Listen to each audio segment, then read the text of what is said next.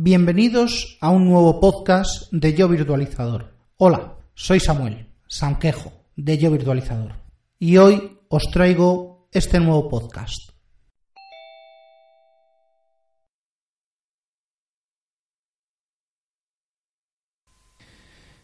Buenas. Sí, ya lo sé. Hace mucho que no publico nada. Y tenía un tema gratis, el aniversario del podcast, con sus temas, estadísticas. Así que bueno, no voy a hacer un aniversario al uso. Os cuento eso y un par de cosas más. Cosas que tengo antes de volver al turrón. Que aún hay temas que no tengo del todo desarrollados. Sobre el podcast, pues después de un año y un mes, puedo decir que en 29 capítulos hay pues un total de 29.161 escuchas en iVoox, que 26.000 vienen de otros, 3.000 vienen de dentro, sí, eh, más de 2.000 con la aplicación de Android, eh, 1.000 de la de iOS y web, y 150 de reproductores eh, externos. Concretamente, creo que puedo achacarlos todos a Spotify. ¿Por qué? Por, porque me coinciden los números.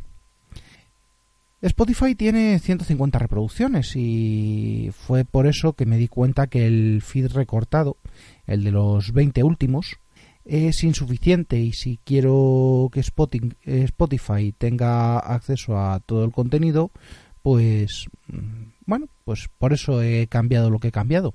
Me he contratado Spotify Pro, perdón, Evox Pro para publicar el feed completo y por eso ha aparecido el botoncito azul. No, no voy a hacer en principio ningún ninguna campaña de botoncito azul ni, ni de Patreon ni de nada. Así que eh, no os asustéis que está ahí. Y bueno, pues nada. Ah, sí, se me olvidaba. Sí, 268 suscriptores en el feed de iVoox y 18 en Spotify. Bueno, no son malos números, no son buenos, pero ahí están. Bueno, ha habido comentarios, pero pero la vida de comentarios y aparte de eso, pues eh, la mayor parte de la interacción aparte de la realizada en Evox y por otros medios, eh, se ha realizado en el grupo de Yo Virtualizador de Telegram. Somos, creo que somos 70. Es un, un número interesante. Bueno, todo esto viene pues porque quería sacar los números. No soy el único que que no los va a sacar a estas alturas. ya nos conocemos. Bueno, los números los he sacado de las estadísticas de iVoox, mm, con las recomendaciones de IAB y bueno, he estado mirando las otras estadísticas y arrojan otros datos, no los mismos. Son un poquito superiores, pero claro, como dice el señor iVox que no nos podemos fiar de ellas, bueno, pues nada, hasta aquí esto. Me felicito yo solo el año y ya.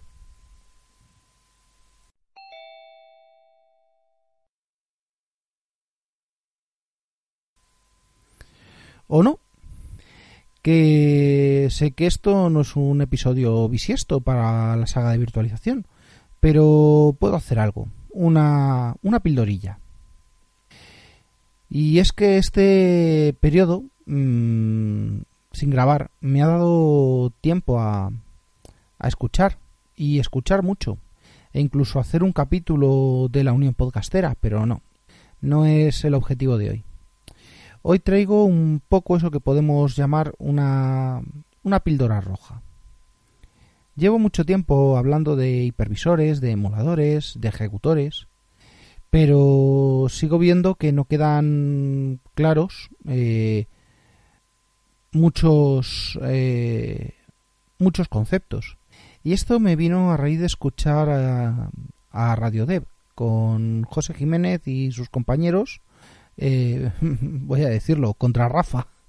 Pero no es lo que lo que dijeron. Es que me hizo pensar, componer ideas y me puse a investigar. Y es que hay bastante documentación que habla de hipervisores en tiempo de ejecución.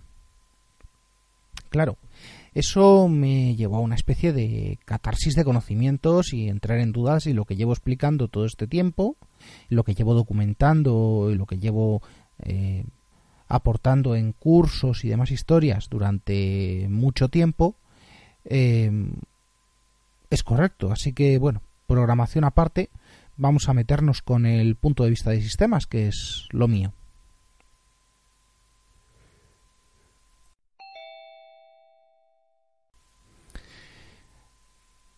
Empiezo con el hipervisor de tipo 2, ya que depende de qué fuente se consulte, puede ser que lo que llevo explicando desde que trabajo con esto, que estos son los hipervisores con premio para seta, que se ejecutan en el seno de un sistema operativo completo y que su contenido es una unidad individual, operativa en sí mismo. Bueno, pues bueno, vamos a desarrollarlo después. Vamos a ver ahora su antítesis, que sería el hipervisor de tipo 1. Y este ya le tenemos bien descrito. Es un sistema embebido que se encarga de gestionar las llamadas de las máquinas virtuales exponiendo el hardware, un API mínima o, o no tanto. Y sobre todo el control, simulando que la máquina es propietaria de un anillo cero, de una capa de hardware mientras eh, que el hipervisor, desde su anillo menos uno, desde su eh, capa de virtualización, eh, posee varias máquinas pensando exactamente lo mismo. Y claro, ese, ese anillo menos uno es el que orquesta todo esto. Bueno, así que la diferencia entre el anillo, perdón, entre el hipervisor de tipo 2 y el de tipo 1 se encontraría ahí, en el anillo menos uno. Hasta ahí bien, ¿no? Pues no, porque me encontré con la definición de hipervisor híbrido y de que mucha gente lo ha usado y ha dejado de utilizarlo al menos así a lo grande, o eso es lo que veo y lo que tengo, porque debe ser que tengo la mirada turbia, sesgada. Bueno, eh, ¿qué pasa? ¿Que hay algún tipo de hipervisor de tipo 2 que ejecute algo parecido a una máquina virtual y que no sea un sistema operativo tal como lo conocemos? Bueno, pues depende de quién te conteste. Eh, contestará no un programador, por ejemplo, o uno de sistemas también te diría que no. Es más, casi nadie dirá que sí. Así que vamos a analizar alguna de estas soluciones para ver si hay algo que, que se le parezca. Y es que en este punto tenemos las denominaciones de hipervisor de tipo 1, también conocido como baremetal, y de tipo híbrido o de tipo 2. Y vamos a poner esto en claro, o al menos voy a explicar mi punto de vista, el punto de vista con el que llevo años trabajando.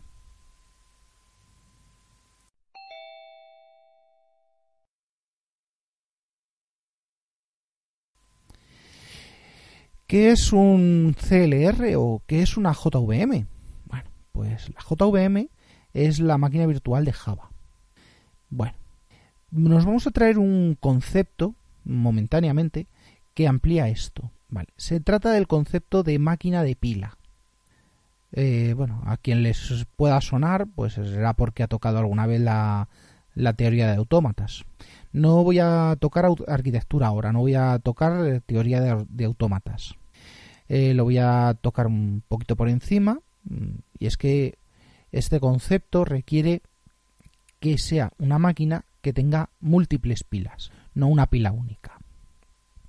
Bueno, las Stack Machine eh, ya desarrollaré todo esto. Quedaros con el concepto de máquina de pila, cómo funciona.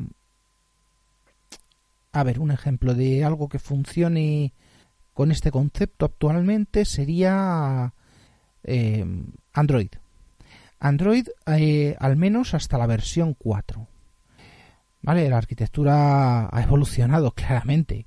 Pero bueno, eh, hasta la versión 4 tendríamos, teníamos el Dalvik VM, eh, quien se haya metido a trastear habrá visto la caché Dalvik y demás historias.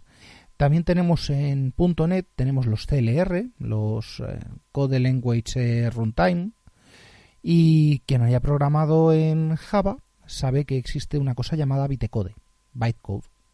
Bueno, ¿por qué desarrollo eh, si esto es más de, de programación, de desarrollo que de sistemas? Bueno, vamos a ver, es una cosa que mola. Ya tenemos este concepto, ¿vale? Nos acabamos de traer algo que puede tumbarnos el concepto de hipervisor de tipo 2. ¿Dónde se junta todo esto? Porque hasta ahora, lo reconozco, es más un ladrillo que una píldora. Es muy simple, eh, pero eso sí, voy a pedir un poco de imaginación. Imaginad un bloque de, de lo que sea, de Tente, de Lego, de Exin, de la cosa esa de Ikea, da igual, un bloque de esos de construcción de los críos. Bueno, eso es el hardware, el nivel físico.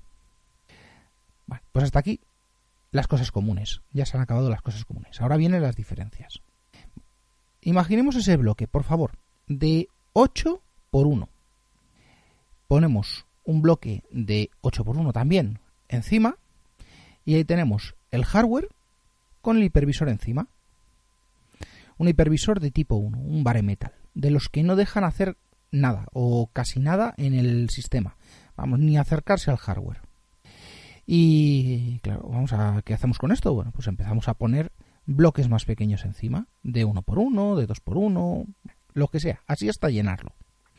Y esos serán los componentes del hardware virtual de las máquinas virtuales, las cuales tendrán pues más bloques encima de hasta ese tamaño. Son los sistemas operativos virtualizados y las aplicaciones, también limitadas a ese tamaño. Con esto es fácil verlo, ¿verdad? Pues nada, quitamos todas esas piezas, nos quedamos con el bloque original. Pues eso, cogemos ese bloque original, también de 8x1, y ponemos encima un bloque de 8x1. Eso no es un hipervisor, eso es un sistema operativo normal, corriente y moliente. encima de este vamos a poner un bloque, por ejemplo, de, de 4x1, o de 6x1, o de 7x1. Tenía una fragata, y los listones eran de 7 para ajustar la, la proa. Me lío. bueno, el caso es que en ese larguero, encima del sistema operativo, eh, lo que tenemos ya es un hipervisor de tipo 2, el cual tendrá pues tendrá libertad para hacer su trabajo, dejando al sistema operativo generalista que haga pues lo suyo también. Sigue siendo fácil, o eso creo. Bueno, eh, por último, imaginemos ahora que ese bloque, volvemos al mismo, bloque de 8 por 1 también pues ponemos un bloque de 8 por 1 encima, que volverá a ser el mismo de antes, un sistema operativo normal, corriente, moliente. Y ponemos un bloque de 1 por 1 encima del sistema operativo. ¿Qué es esto? Pues esto es el hipervisor de tipo 2 destinado a la Java Virtual Machine de Java. Por ejemplo, al lado habrá otro, el de CLR de .NET, y al lado habrá otro de Flash, o de cualquier otra cosa. Así que aquí es donde, donde vengo yo a tirar la gran piedra. Por ejemplo, podemos meter en este mismo saco a Runner o a Electron o incluso si me, si me apuráis a Bromium. Cualquier caja de arena llegado a este punto podríamos considerarlo una máquina virtual que requiere de un, de un hipervisor específico para realizar unas tareas específicas con un material específico de entrada. Claro, y de salida. Bueno, pues con el concepto de sandbox nos meteremos otro día, que esto ya sí que es extenso y complejo como yo solo. Y bueno, pues hasta aquí, porque pensar que todo esto surge después de escuchar a Radio Dev dando leña al mono, pues eso sí, muy recomendable. Y sí, Java es compilado. Se compila a un lenguaje intermedio, igual que .NET y Flash.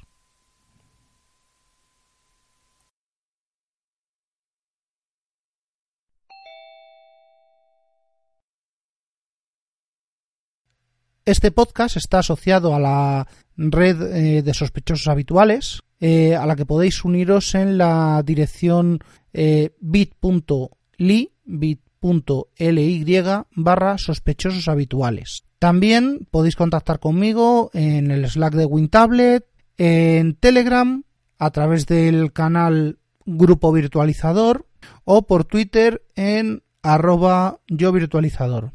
Así que hasta la próxima. No olvidéis eh, dejar una reseña si os ha gustado. No olvidéis eh, darle al botoncito del corazón en iVoox si os ha gustado. Y siempre agradecido por los... Hasta la próxima.